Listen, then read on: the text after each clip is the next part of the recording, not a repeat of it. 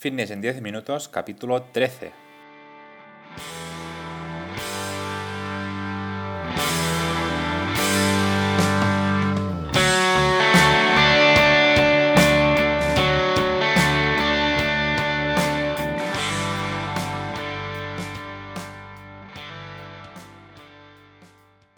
Bienvenidos un día más, un episodio más a Fitness en 10 minutos capítulo número 13 del día 6 de abril de 2020.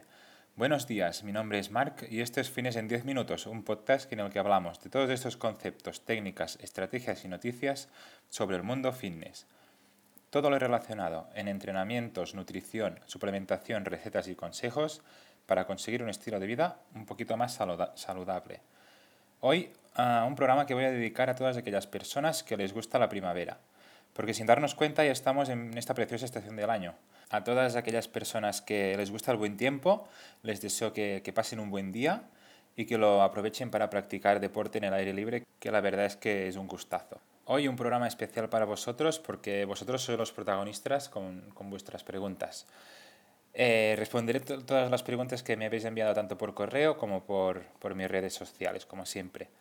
¿Vale? Pero antes, como siempre, momento spam. A comentaros que en nada tendréis en marpadrosafit.com, mi página web, tendréis cursos para aprender sobre entrenamiento y nutrición. Eh, básicamente encontraréis todo lo que necesitáis para mejorar vuestra salud de una forma sencilla y muy detallada. Cada semana tendréis un nuevo curso y si me queréis proponer algún tipo de curso me lo podéis decir en mi apartado de mi página web que es marpadrosafit.com barra contactas, es la página de contacto. Y nada, ahora sí que sin más dilación empezamos con las preguntas. Empezamos con, Alberto que nos dice, buenos días Marc, te mando una pregunta para el podcast. ¿A qué ritmo hay que entrenarse para obtener resultados? Muchas gracias por todo lo que nos aportas. Pues bien, en este caso, Alberto, yo lo que te recomiendo es que, ah, que, tengas una constancia en el entrenamiento. Uh, solo así ah, vas a obtener resultados. Lo que, lo que debemos evitar es hacer ah, saltos, es decir, entrenar una semana dos veces, la otra ninguna vez, la próxima tres veces, ¿sabes? O sea, es muy importante tener una pauta, tener una constancia para, para obtener los, los, resultados correctos y luego tener una buena pauta nutricional también. ¿Vale? Espero haberte ayudado, Alberto. Vamos ahora con la pregunta de Carlos que nos dice, hola, tengo una duda un poco general. ¿Cuál es el error más frecuente que no hay que cometer en el gimnasio? Bien, Carlos, buena pregunta. La verdad es que normalmente veo, bastantes errores en, los gimnasios, pero lo que veo más común y, el que quizás es el más importante es que mucha gente está al gimnasio y no, no pone la intensidad adecuada al, al entrenamiento. Está mirando el móvil, está hablando con la otra gente y luego se quejan de que no tienen los resultados esperados. Entonces, creo que es un error que debemos evitar, que cuando vamos al gimnasio lo que tenemos que hacer es ir por el trabajo, a por, los ejercicios y implicar la intensidad adecuada en cada uno de ellos. Solo de esta forma vamos a conseguir resultados. ¿Vale? espero haberte respondido la pregunta. Vamos con la, con la tercera, que es la de Raquel, que nos dice, hola Marc, buenas tardes. ¿Qué puedo hacer si me cuesta mucho madrugar y no tengo tiempo libre para entrenar una vez terminado de trabajar? Un saludo desde Badajoz. Yo lo que te recomiendo, Raquel, en este caso, es que si realmente tienes ganas de, entrenar, sea la hora que sea, pues te lo vas a hacer. Tanto si tienes que madrugar mucho como, como si no. Si en este caso no, no puedes uh, después de, del trabajo porque no tienes tiempo, pues solo te queda dos opciones, o entrenar por la mañana o cambiar de trabajo para ver si puedes trabajar por la mañana hasta, hasta mediodía o hasta las 2 a las 3 y luego ir al trabajo. ¿Vale? Son los dos, las dos opciones que, que, te, que, te, aconsejo. Y aparte, pues si te, cuesta, si te cuesta mucho madrugar, pues tomarte algún café por la mañana o, no sé, ponerte alguna motivación que, te, que levantarte te sea más, más fácil. Yo personalmente la verdad es que siempre he entrenado después de comer a, las 3 o una cosa así, más o menos. Y hubo, hubo un tiempo que, que, tuve que ir a entrenar a, a, las 6 de la mañana. Bueno, a las 7 me empezaba, me levantaba a las 6 y lo hacía porque, porque era mi pasión y porque me gustaba mucho. Pero sinceramente era una hora que, que también me gustaba mucho. O sea, mi hora creo que es después de, por la tarde, después de, de comer.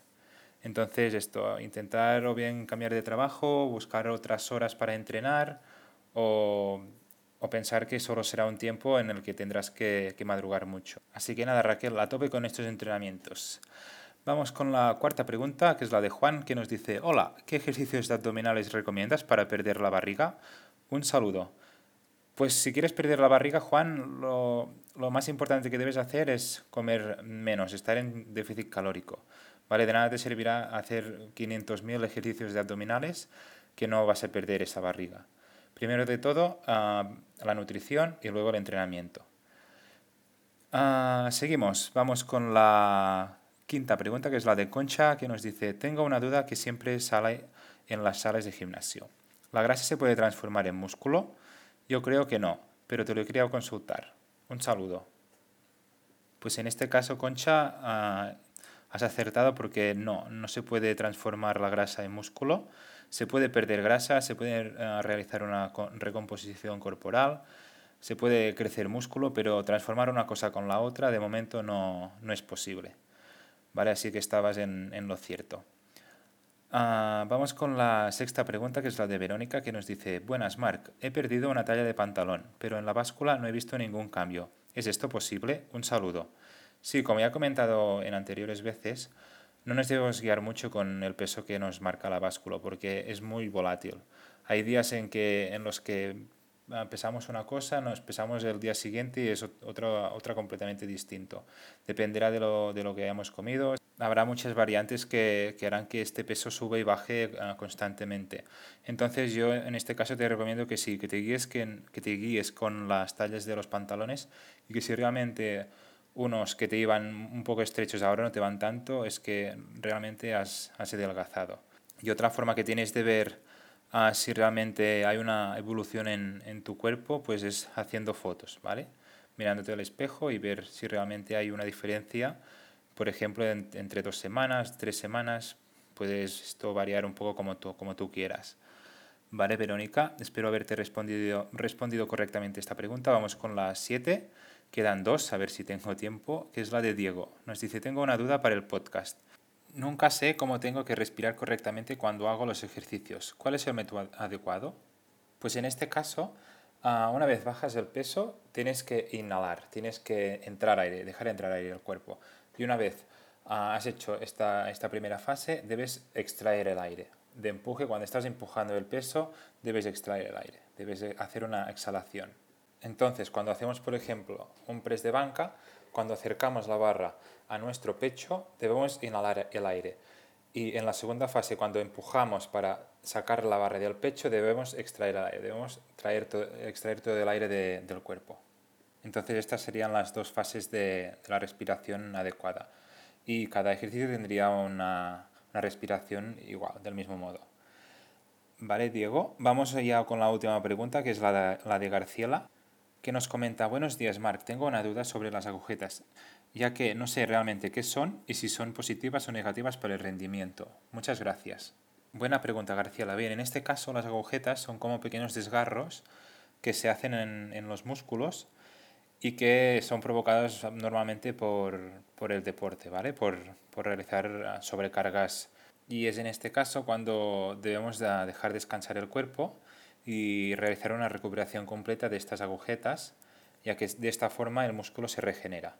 Entonces es importante que una vez tengamos agujetas, dejar de entrenar este músculo, ya que si no, ah, tenemos bastante riesgo a padecer una, una, lesión en este punto. Y por otra parte, hay mucha gente que dice, no, es que yo si no, si no tengo agujetas después de entrenar, pues no, es que no, no, he realizado un entrenamiento correcto. Y la verdad es que esto es una, es una falacia, no es verdad, porque ah, no hay estudios que, que digan que realmente se tengan que tener agujetas para realizar una hipertrofia. Lo que sí pasa es que muchas veces cuando realizamos algún nuevo entrenamiento el cuerpo no está acostumbrado a, a este nuevo estímulo y lo que hace es hacer adaptaciones. Y es cuando luego aparecen estas agujetas, ¿vale, Garciela? Por lo que es normal muchas veces que, que nos aparezcan. Ah, y nada, hasta aquí ya el programa de hoy, ah, el episodio número 13 de Fines en 10 minutos. Espero que os haya gustado y que haya resuelto uh, todas vuestras dudas que me, me, habéis enviado. Espero que me sigáis mandando muchas y muchas más preguntas, que yo os las voy a responder eh, encantado. ¿Vale? Comentaros que, como siempre, estaré muy agradecido si os suscribís a este podcast y también estaré encantado si lo compartís en vuestras redes sociales e incluso si dejáis valoraciones de 5 estrellas en iTunes, me gusta y comentarios en iVoox o en Spotify, que son las plataformas donde me vais a encontrar.